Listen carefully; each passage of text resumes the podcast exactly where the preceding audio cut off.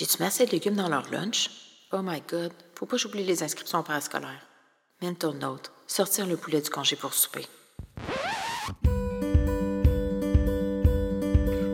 Est-ce que tu te sens dépassé par toutes les décisions à prendre dans une journée? Je te comprends. Je suis moi-même maman de deux jeunes cocos de 3 et 4 ans. Salut, je m'appelle Eve. Je suis coach certifiée en santé holistique pédiatrique. C'est après un diagnostic de maladie auto-immune à l'âge de 30 ans que je me suis juré que j'allais tout faire pour pas que mes futurs enfants se retrouvent dans la même situation. Avec mon service de coaching, j'aide les mamans à se sentir outillées et confiantes de prendre des décisions éclairées pour la santé de leurs enfants. Je les accompagne dans la mise en place d'habitudes saines et durables pour supporter leur famille de façon naturelle. Dans le podcast, seul ou accompagné d'un invité, j'aborde des sujets variés dans le but de t'informer, te donner des trucs ou de vulgariser des informations pas toujours simples à comprendre. Mon but, c'est que chaque épisode te fasse réfléchir pour que tu puisses faire des petits pas sans passer des heures sur le sujet. Parce que tu sais, t'es maman, t'as pas besoin de t'en rajouter. Oublie pas de t'abonner pour pas manquer un épisode que tu sois en train de bien brasser de lavage, faire la vaisselle ou en chemin pour aller chercher les enfants en garderie, je te souhaite une bonne écoute.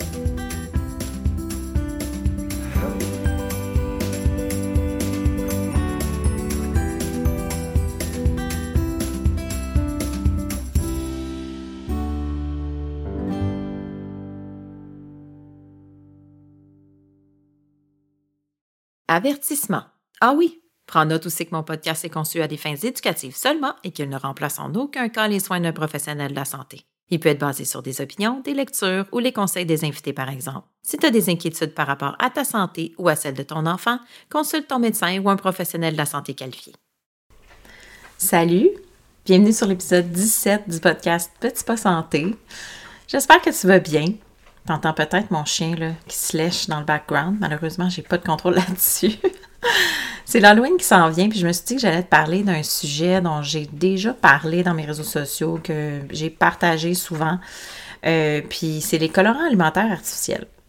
Bon, euh, j'aurais pu te parler de sucre, évidemment, c'est l'Halloween. J'aurais pu faire 1, 2, 3, 8, 10, 12 épisodes sur le sucre. Mais le sucre est comme un peu inévitable à l'Halloween. Si tes enfants passent l'Halloween, puis qu'on on embarque dans tout le bandwagon de l'Halloween. Euh, mais moi, j'avais envie de te parler des colorants alimentaires artificiels parce qu'il y en a dans les bonbons, bien sûr, mais il y en a énormément dans plein, plein, plein d'aliments, puis surtout les aliments transformés, évidemment. Puis, euh, pour certains, ils sont pas inoffensifs. Donc, je pensais que c'était vraiment un sujet important à aborder à cause de ça. L'industrie alimentaire utilise tous les moyens possibles pour attirer l'attention, surtout l'attention des enfants sur les aliments qui sont brillants, colorés, amusants. Mais je ne sais pas si tu le savais, là, mais la loi exige qu'il n'y ait aucune promotion ou marketing fait envers les enfants de moins de 12 ans. Sérieux, là, pour moi, là, on passe pas mal à côté. L'autre fois, j'ai vu des beaux petits biscuits là, euh, en forme de licorne à l'épicerie, une belle licorne colorée là, sur le dessus de l'emballage. Puis je me dis, ah, OK, fait que finalement, c'est juste les enfants de 12 ans et plus qui aiment ça, cette licorne-là? En tout cas, bref. Euh, aujourd'hui, je vais lever un red flag sur les colorants alimentaires artificiels, parce qu'il y en a qui ne sont pas des colorants artificiels. Euh, le but, c'est vraiment pas de te faire peur. Je veux jamais faire ça avec mon contenu. Je veux pas alarmer personne. Puis, euh, je veux seulement que tu prennes conscience que ça peut avoir peut-être un impact sur euh, tes enfants, sur leur santé. C'est pas tous les enfants qui vont réagir, mais certains aussi peuvent réagir fortement. Hein? Comme je dis tout le temps, la santé, c'est bio-individuel. Chaque individu a ses réactions, a son background.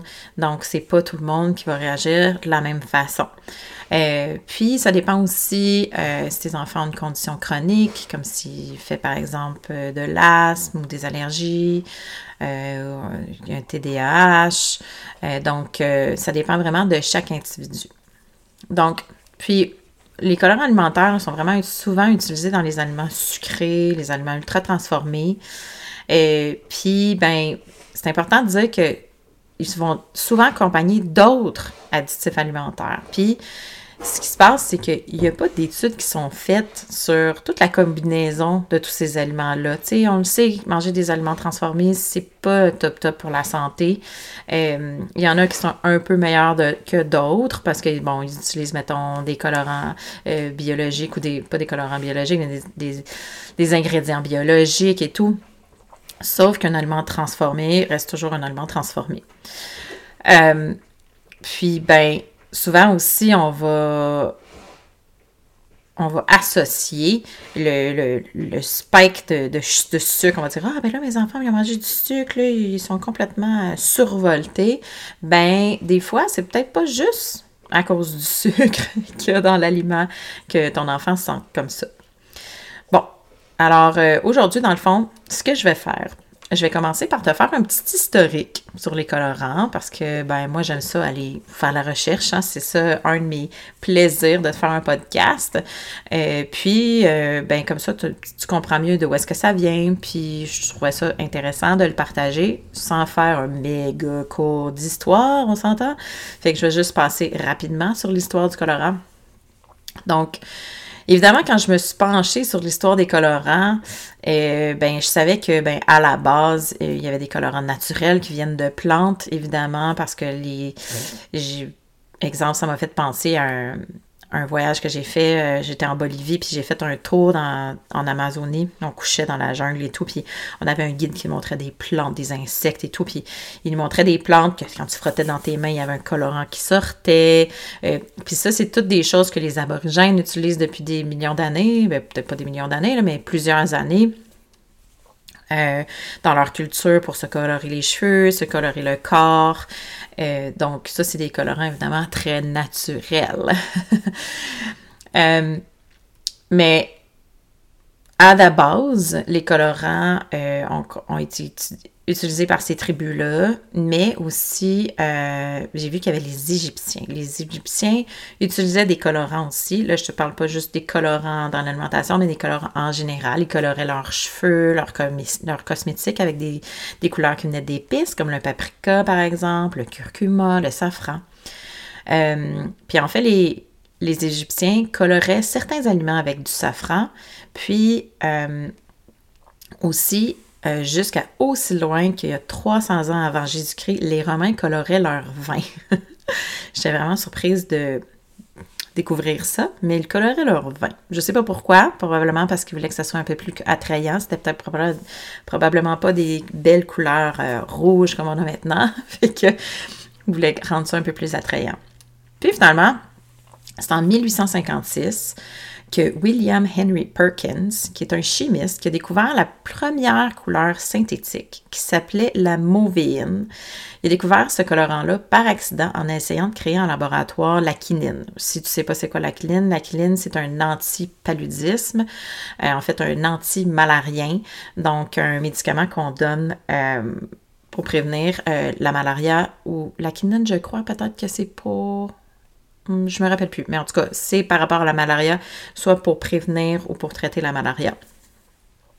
Ensuite, il y a plein d'autres couleurs qui ont été découvertes, euh, puis qui étaient surtout dans ce temps-là créées à partir de goudron de houille, donc à partir de charbon. Puis ensuite, c'est pendant les années 1880 que le gouvernement aux États-Unis a commencé à se pencher un peu plus sur le cas des additifs de couleurs dans la nourriture, parce que c'était utilisé euh, dans la bouffe un petit peu, mais aussi, bien évidemment, dans les cosmétiques. Hein. Puis finalement, euh, le USDA, le département d'agriculture des États-Unis, puis le Bureau of Chemistry, qui appelait aussi, ont commencé à faire la recherche sur les couleurs. Puis, euh, en fait, c'est dans le beurre et le fromage qu'on a d'abord utilisé des couleurs. Je ne sais pas si tu le sais, mais moi, j'en ai déjà vu du beurre à l'épicerie qui est coloré. Euh, ceux que j'ai vus, par exemple, n'étaient pas colorés avec des colorants euh, synthétiques. C'était plus comme euh, du bêta-carotène ou du curcuma. puis ça fait quelques années, de, ça déjà, mais je sais que dans certains pays, on colore le beurre. Ça, je sais pas pourquoi. J'imagine que faut que ça soit jaune. mais en tout cas, c'est coloré jaune. Je sais qu'il y a une propriété aussi au, au bêta-carotène. Donc, peut-être pour ça qu'ils utilisent ça, mais en tout cas. Euh, donc, ils utilisaient des couleurs synthétiques. À partir de ce moment-là, c'est au, début des années 1900, euh, que là, il y avait vraiment des colorants dans la nourriture, dans les médicaments, dans les, cosmétiques. Puis, ben, on se dit que, bon, aux États-Unis, c'était comme ça. Là, je te parle beaucoup des États-Unis. Dans la recherche que j'ai vue, c'est par rapport aux États-Unis. Évidemment, ce qui se passe chez nos voisins du Sud ressemble beaucoup à ce qui se passe ici. Euh, souvent dans nos réglementations, mais des fois, c'est pas tout à fait la même chose pour certains, euh, certains ingrédients. Puis là, ben, Finalement, les États-Unis se sont rendus compte qu'il y avait des choses qui étaient dangereuses dans ces colorants-là. Donc, ils ont découvert qu'il y avait, des fois du plomb, de l'arsenic, du mercure qui étaient rajoutés ou qui étaient contaminés, euh, qui contaminaient les colorants. Et donc, c'était pas super safe. Fait que finalement, euh, suite à ça, ben, il, y a, il y a comme eu plein de lois qui ont été passées euh, parce qu'ils ne voulaient pas qu'ils utilisent le poison dans les couleurs.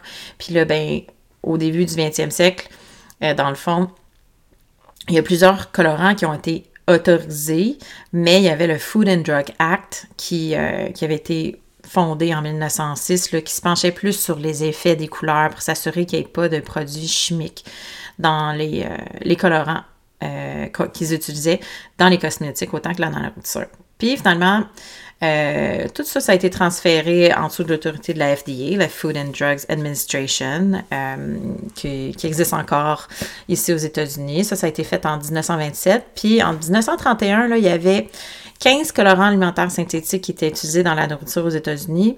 Puis de ces 15-là, euh, il y en a encore sept qui sont autorisés et largement utilisés dans plusieurs pays, dont le Canada.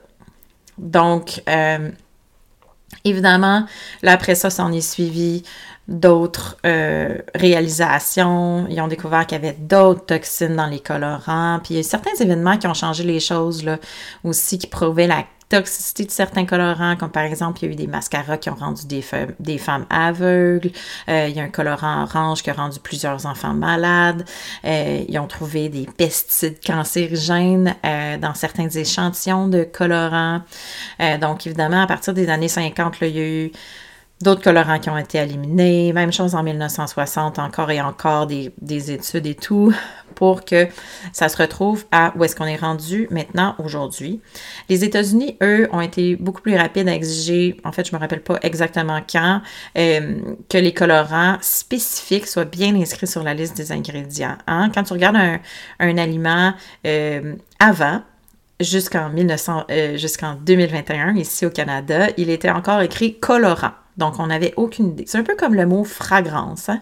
On ne sait pas qu'est-ce qu'il y a en arrière de ça. Donc, le colorant, euh, en décembre 2016, euh, Santé Canada a exigé qu'à partir de décembre 2021, donc les fabricants avaient cinq ans pour se conformer à la nouvelle loi, que maintenant ils sont obligés d'identifier tous les colorants qui sont utilisés dans la nourriture.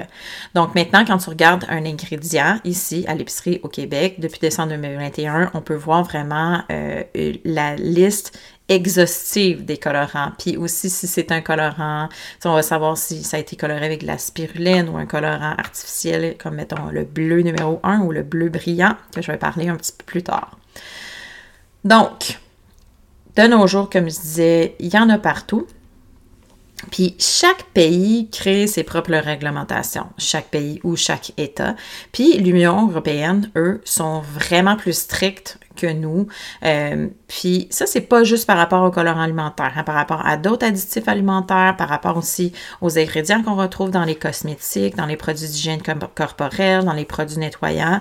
L'Europe est toujours comme un petit pas en avant de nous autres parce que eux, ils travaillent beaucoup en prévention. Quand il y a un possible cancérogène ou possible effet nocif sur la santé des gens, ils sont en plus beaucoup plus sont plus rapides et plus prompts à réglementer parce que l'industrie peut s'adapter. Donc, beaucoup de colorants dont je vais te parler aujourd'hui, en fait, euh, les colorants dont je vais te parler aujourd'hui, les étiquettes, tu sais, les étiquettes qu'on a sur nos, nos, paquets de cigarettes, si ça dit euh, peut causer le cancer, euh, peut causer de l'emphysème, tu sais, on a comme des grosses étiquettes là, de des warnings, des avertissements. Ben, dans l'Union européenne, quand ces colorants-là sont utilisés, il doit être écrit sur l'étiquette peut avoir des effets indésirables sur l'activité et l'attention des enfants. Fait que je te laisse une petite minute pour processer, là. Je me dis, si eux, ils écrivent ça sur leurs étiquettes, nous, ici, ils n'en parlent pas, mais maintenant, au moins, on sait quel colorant on a dans notre alimentation, ce qui est déjà un grand pas en avant. Donc, comme je disais tantôt, eux sont vraiment plus prompts euh, que nous. Puis, euh, ce qui fait que, ben, ça nous donne un petit warning, nous, ici. Tu sais, on voit, euh, moi, ça, en tout cas, ça me, ça me, ça chicote un peu, tu sais. Disons qu'eux autres, ils mettent cet, avertissement-là, mais nous autres, c'est ça, on n'en parle pas trop. Évidemment, les lois sont toujours faites par rapport aux parties par million utilisées dans un, un aliment ou un partie par million utilisé dans un médicament ou dans un, un cosmétique. Le problème, c'est que, comme je disais tantôt, il n'y a pas d'études qui font euh, ah, ben là, si tu combines tous ces colorants-là, puis que l'enfant en mange à tous les jours dans plusieurs aliments, quel sera le résultat? Quel est le résultat de l'accumulation de, l'exposition à ces colorants-là? Puis pas seulement avec les colorants, mais aussi avec les autres additifs euh, euh, problématiques dans la nourriture qui devrait probablement pas être là. Euh, ça, on le sait pas. Puis, je pense pas qu'on va en faire des études de même. On va pas bourrer nos enfants de colorants pour voir à quel point ils vont devenir malades, là, ou d'autres additifs, ou, comme dis tout le temps, tu sais, c'est vraiment si ton verre est, ton verre est trop plein euh, par rapport à tes expositions à toutes les toxines. Donc, peut-être que juste d'enlever une couche ou deux va faire que, bon, ben là, on va mieux tolérer certaines choses. Donc, il faut toujours y aller un peu y aller avec une, certaine nuance, évidemment. La bonne nouvelle par rapport aux colorants alimentaires, c'est que euh, en fait les compagnies commencent à s'adapter. Euh, ils les retirent de plus en plus euh, dans leurs produits. Le problème, ben, le problème en fait, ce qui vous rester à l'affût, c'est que les, les compagnies sont là pour le profit. Hein, on s'entend, ils veulent s'en mettre plein les poches, fait que les colorants, artificiels synthétiques sont beaucoup plus moins chers à utiliser. Donc, ils vont utiliser des colorants synthétiques. Là, finalement, quand les gens commencent à hmm, chialer un peu, là, ils, ils switchent, ils vont mettre euh, des colorants naturels, puis ils vont faire une coupe d'années là, là-dessus, ils vont regagner la confiance de leurs gens, puis après ça, mais ben, ils vont le rechanger. Fait qu'il faut toujours, puis ça, c'est pas seulement par rapport à ça, à ces, aux colorants euh, synthétique, c'est aussi par rapport à plein d'autres ingrédients qu'on retrouve dans les produits euh, qu'on achète à tous les jours. Donc, il faut rester à, l'affût. Donc, euh, évidemment, aujourd'hui, je vais te présenter les colorants, mais puis là, on parle de l'Halloween. C'est sûr qu'une fois, tu peux être confortable, c'est l'Halloween, tu peux laisser manger ton enfant des colorants.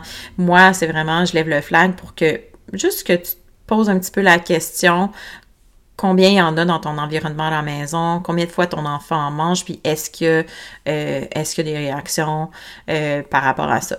Donc, D'abord, je veux préciser que euh, les colorants alimentaires dont je parle aujourd'hui aussi sont tous dérivés du pétrole. En fait, les six principaux sont tous dérivés du pétrole. Je vais, en parler un par un, mais les, effets possibles de, l'ingestion de ces colorants-là se ressemblent.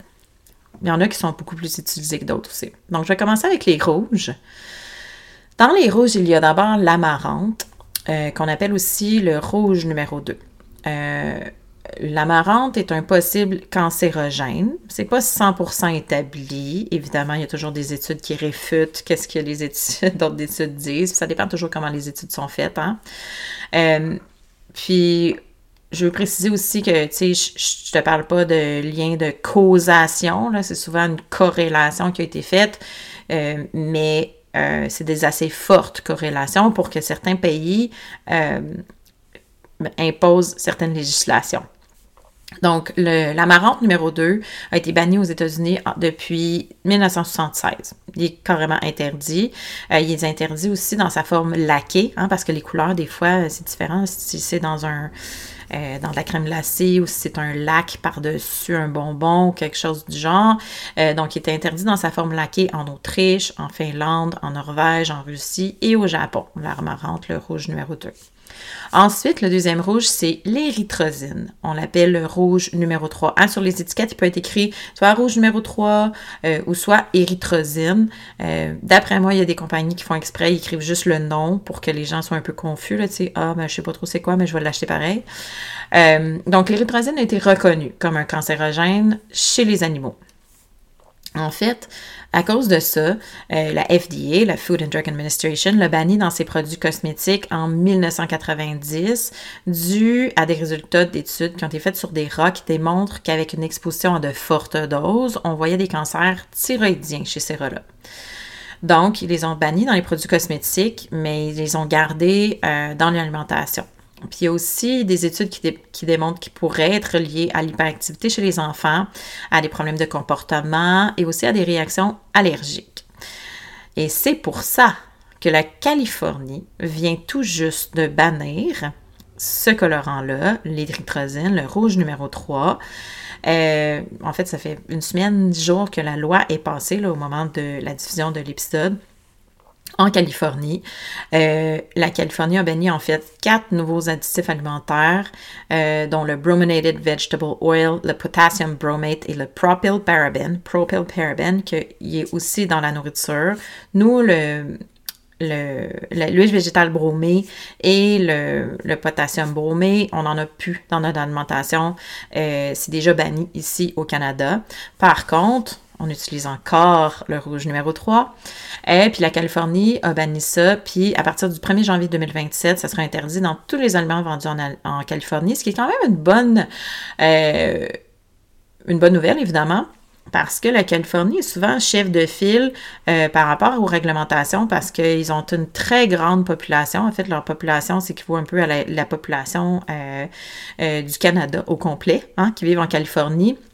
Donc, ils ont un gros, très grand poids face à l'industrie. Donc, souvent, quand ils changent quelque chose euh, dans leur réglementation, il y a d'autres États qui suivent, puis l'industrie se dit, bah, je vais pas produire un aliment différent pour la Californie, puis un aliment différent pour le reste des États-Unis, hein, on s'entend.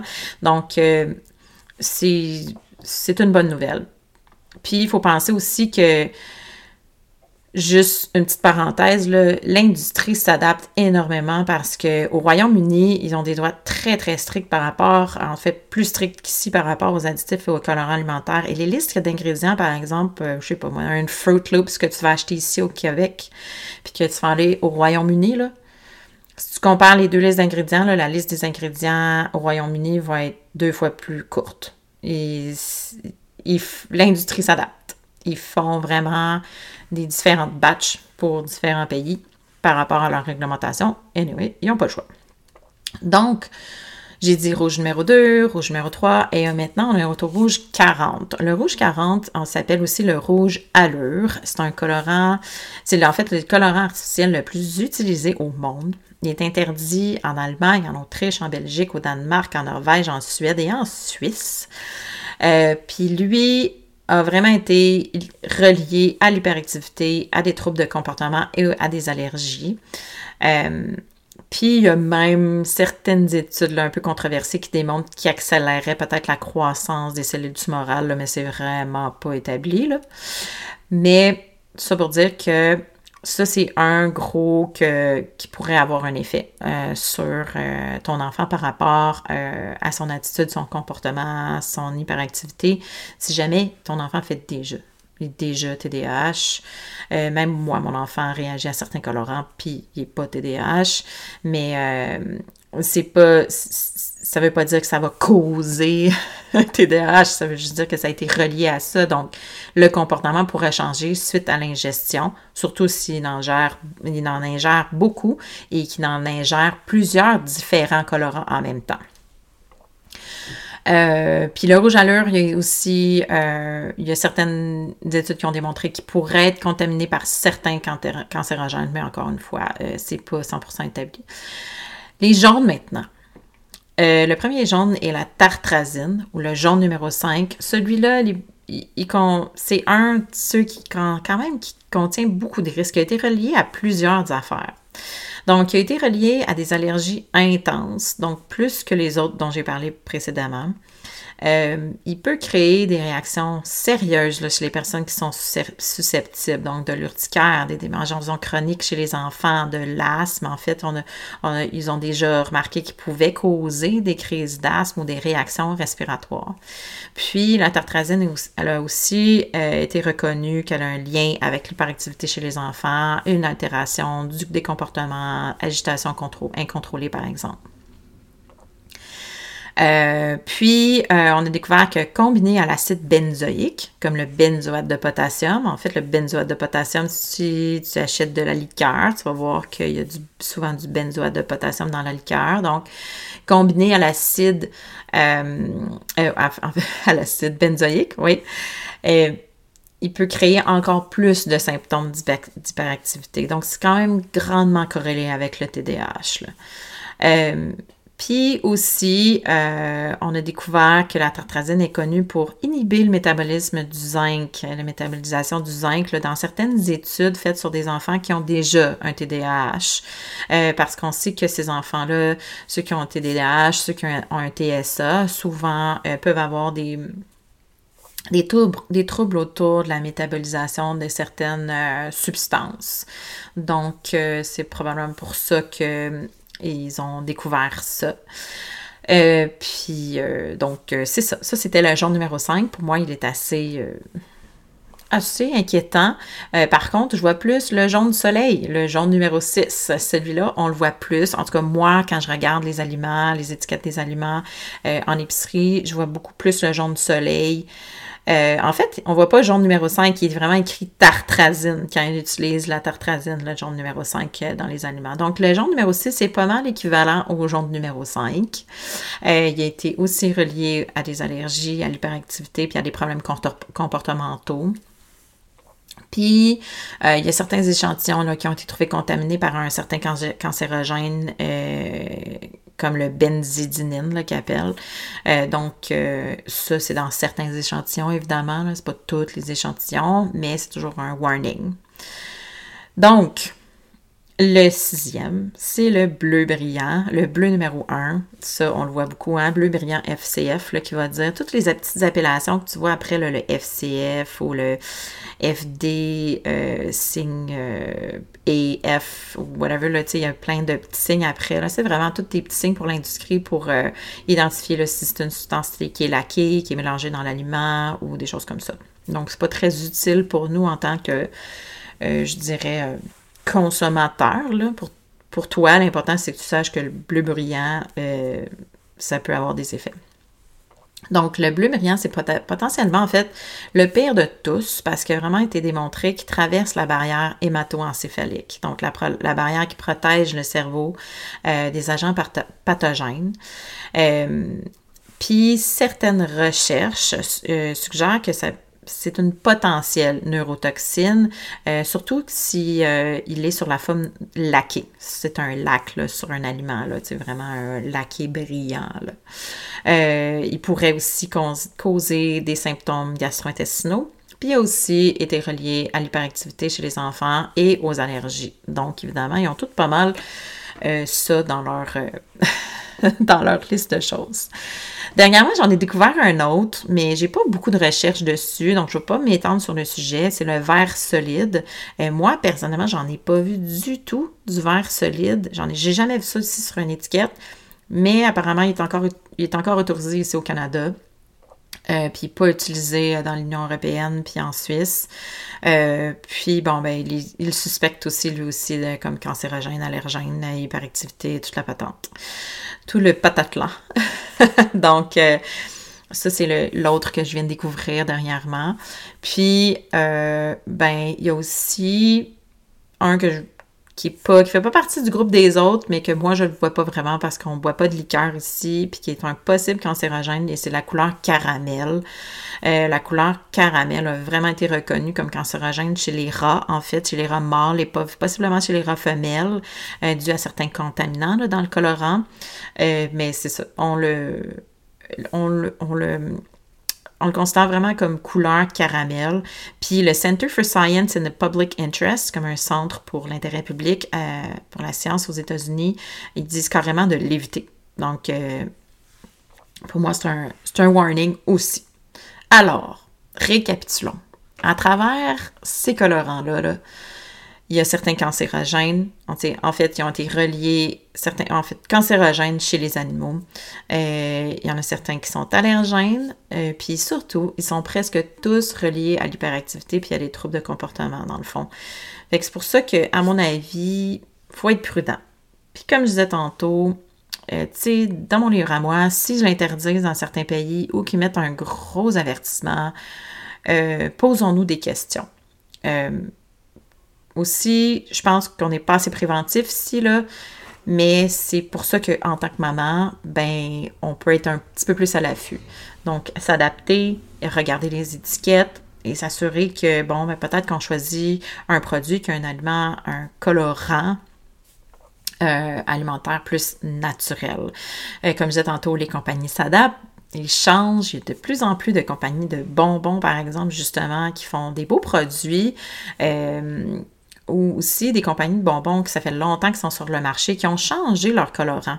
Euh, je pense à Smarties. En tout cas, si je me rappelle bien, Smarties a changé leur, colorant. je veux pas m'avancer trop. Euh, je pensais que j'avais vu ça. Euh, puis, ben, il y a aussi des compagnies qui font des... Écoute, des bonbons, ça reste des bonbons. mais il y a des compagnies comme Yum Yum Earth ou euh, Smart Sweet qu'on voit au Costco. Euh, ça, c'est des compagnies qui n'utilisent pas de colorants artificiels, puis ils utilisent souvent d'autres euh, ingrédients qui sont un peu plus sains, je dirais, mais un bonbon, ça reste un bonbon. Hein? Une friandise, c'est une friandise. Donc, il y a même des petits bonbons, là.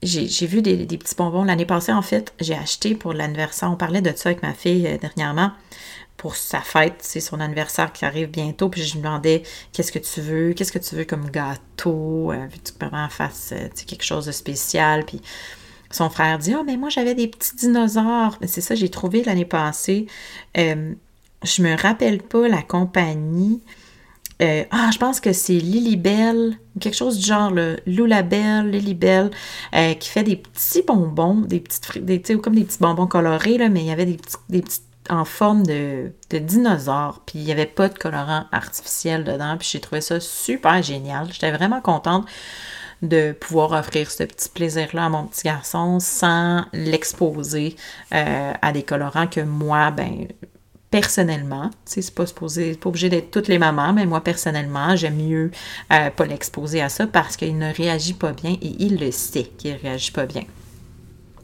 Donc, on fait quoi? Ça. Premièrement, là, il y en a ailleurs aussi dans d'autres aliments, donc prudence. Euh, puis, par curiosité, regardez plus les ingrédients, regardez à quel, dans quels euh, aliments qu'il y en a chez vous, puis peut-être essayer de trouver des alternatives. Donc, euh, le premier geste à poser, évidemment, c'est de regarder les ingrédients. puis, évidemment, regarde, qu'est-ce que tu fais avec ça? Tu peux ignorer ces informations-là que je te donne, ou bien tu peux agir, ou tu peux prendre ça avec un grain de sel. Euh, c'est vraiment selon notre niveau de confort de maman. Moi, mon niveau de confort pour ces affaires-là, c'est à zéro. Il y en a d'autres, c'est à 20% À zéro. Ben, je dis ça, mais tu sais, c'est nuancé. On s'entend que mon enfant, il va dans une petite fête d'enfant, qui se fait donner des bonbons, il va en manger, ou il va manger le gâteau d'anniversaire, même si c'est du colorant dedans. Mais à la maison, ce que moi je contrôle, il euh, n'y en a pas.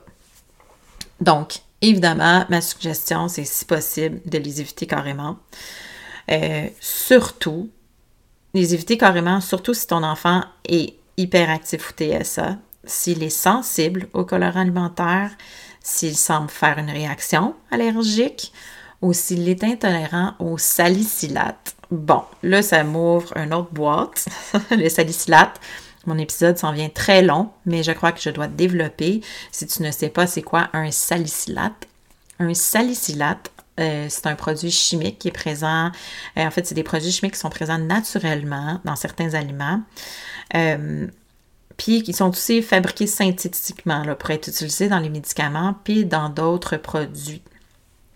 Euh, par exemple, l'acide, euh, l'acide, l'aspirine est composée d'acide salicylique. Donc, il y a plusieurs personnes qui sont allergiques à l'aspirine. Donc, si tu es allergique à l'aspirine, ça se peut, tu une réaction euh, au salicylate et donc une réaction au colorant alimentaire. Donc, ça, c'est un petit, un petit morceau d'information, des fois, que juste à savoir ça, tu peux faire des liens. Euh, les aliments qui contiennent des salicylates, vont vraiment varier en concentration. Donc, ça dépend vraiment de plusieurs conditions. Euh, ça dépend du niveau de mûrissement, par exemple, de l'aliment, et où est-ce que l'aliment a poussé, etc.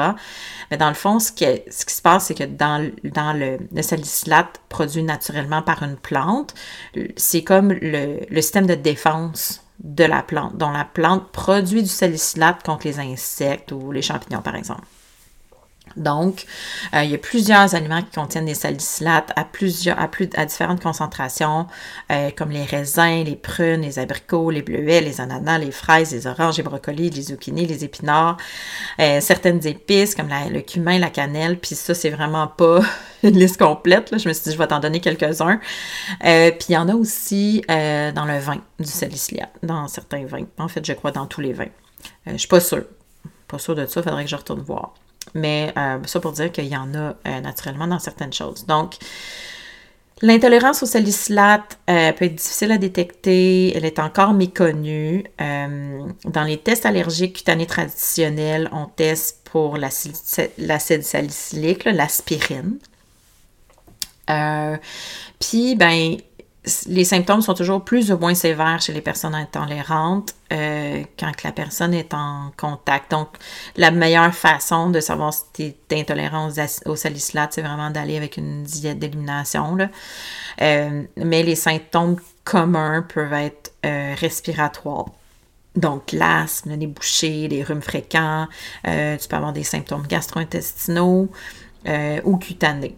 Euh, puis aussi, euh, des salicylates, il y en a dans des produits cosmétiques. Donc, si tu réagis à certaines choses, ben, si tu fais 1 plus 1 égale 2, des fois, tu peux voir, ah, OK, ben, il y a une réaction, mais il y a une réaction au colorant alimentaire. Mais c'est toujours à y aller comme la détective maman, hein, observer puis voir euh, qu'est-ce qui se passe. Puis, on voit aussi des intolérances au salicylate euh, chez les enfants qui ont un TSA ou des allergies ou le TDAH. Donc, euh, en général, en général, j'ai vu ça, moi, dans mes formations. Donc, euh, puis, selon les données que j'ai trouvées aussi, j'ai vu qu'il y avait entre 2 et 22% des adultes qui font de l'asthme qui seraient intolérants au salicylate. Donc, anyway, ça c'était ma parenthèse des salicylates. Fait que si ton enfant est intolérant au salicylate, il va probablement réagir au colorant artificiel, au colorant synthétique. Donc, c'est quoi mon petit pas aujourd'hui avec tout ça? Mon petit pas, c'est observer. Quand ton enfant mange des colorants alimentaires euh, synthétiques, est-ce qu'il a l'air plus excité, plus agressif? Est-ce qu'il est plus émotif? Est-ce qu'il fait plus de crises? Est-ce qu'il manque d'attention? Est-ce qu'il fait une, réagi... réaction? Est-ce qu'il réagit allergiquement? Est-ce qu'il fait une réaction allergique? Comme je disais, c'est très bio-individuel. Euh, c'est vraiment de voir comment l'enfant se sent quand il en mange. Euh, mais c'est sûr que si tu peux éviter de lui en donner, euh, c'est le best. Mais juste d'observer parce que des fois, on fait pas de lien, mais en sachant que ça peut avoir une incidence, euh, peut-être qu'on a un petit peu plus notre, notre lunette, notre loupe de, de détective maman à ce moment-là. Comme moi, par exemple, je vais donner une anecdote pour terminer les épisodes. Euh, mon fils, il revenait toujours de la garderie à un certain moment donné. Euh, il y avait une journée par semaine qui revenait complètement survolté. il, avait, il était pas capable de gérer, là, que j'étais là, voyons donc, qu'est-ce qui se passe? je me demandais, plus finalement, en parlant avec la gardienne, elle m'a dit ce qu'il mangeait euh, cette journée-là, dans l'après-midi. Il y avait une collation, puis euh, j'ai découvert que, c'est ça, il réagissait, hein? Il réagissait au colorant alimentaire. Donc, euh, puis maintenant, Jacob le sait. Et même qu'il me dit Ah, maman, je m'en vais dans une petite fête d'amis. Il s'en allait dans une petite fête d'amis dernièrement. Puis j'espère qu'il n'y aura pas de colorant. Je me sens pas bien quand je, quand je mange du colorant, maman. Mais finalement, tu sais, il a mangé le gâteau. Mais il sait que, ben, ça va beyond. Puis que des fois, il, réagit pas très bien. Euh, pour moi, c'est toujours important quand un enfant, il y a une certaine réaction, c'est pas de lui dire Ah, tu vois, là, tu vois, tu as mangé telle affaire. C'est pour ça que tu es de même. C'est plus dire. Euh, euh, de voir, de lui faire réaliser lui-même comment il se sent pas bien. Ou tu sais, s'il mange trop, s'il mange trop de chocolat à Pâques, là, je sais pas, mais tu sais, qu'il fasse lui-même sa réalisation. C'est peut-être pas dans son enfance et surtout pas dans son adolescence qu'il va, qui va faire attention, parce qu'il y a beaucoup d'enfants qui vont faire. Euh, on oublie toutes les notions à l'adolescence, mais à l'âge adulte, ça va revenir. Surtout que c'est ça, s'il a réalisé par lui-même. Donc, L'Halloween, c'est une occasion. Ayez du plaisir. Les enfants adorent se déguiser. Euh, puis, euh, c'est peut-être pas le moment d'enlever les bonbons favoris de nos enfants. Sauf que suis ton gut de, ton de maman, ton gut feeling, ton niveau de confort. Euh, c'est juste une fois de temps en temps. Mais si c'est tout le temps, il faut peut-être porter une attention particulière, surtout si c'est ça, s'ils mangent du colorant euh, régulièrement. Alors, c'était l'épisode d'aujourd'hui qui était pas mal plus long que j'avais pensé, mais j'espère que tu as appris une chose ou deux. Euh, je sais pas si tu veux que je fasse. Euh, j'ai pas fait de récapitulation, là. Fait que je vais faire une petite récapitulation rapidement des colorants. Amarante rouge numéro 2, érythrosine rouge numéro 3, euh, rouge allure, rouge numéro 40. Tartrazine, jaune numéro 5. Jaune soleil, jaune numéro 6. Bleu brillant, bleu numéro 1. Alors, je te laisse là-dessus, puis euh, je te souhaite une bonne fin de journée.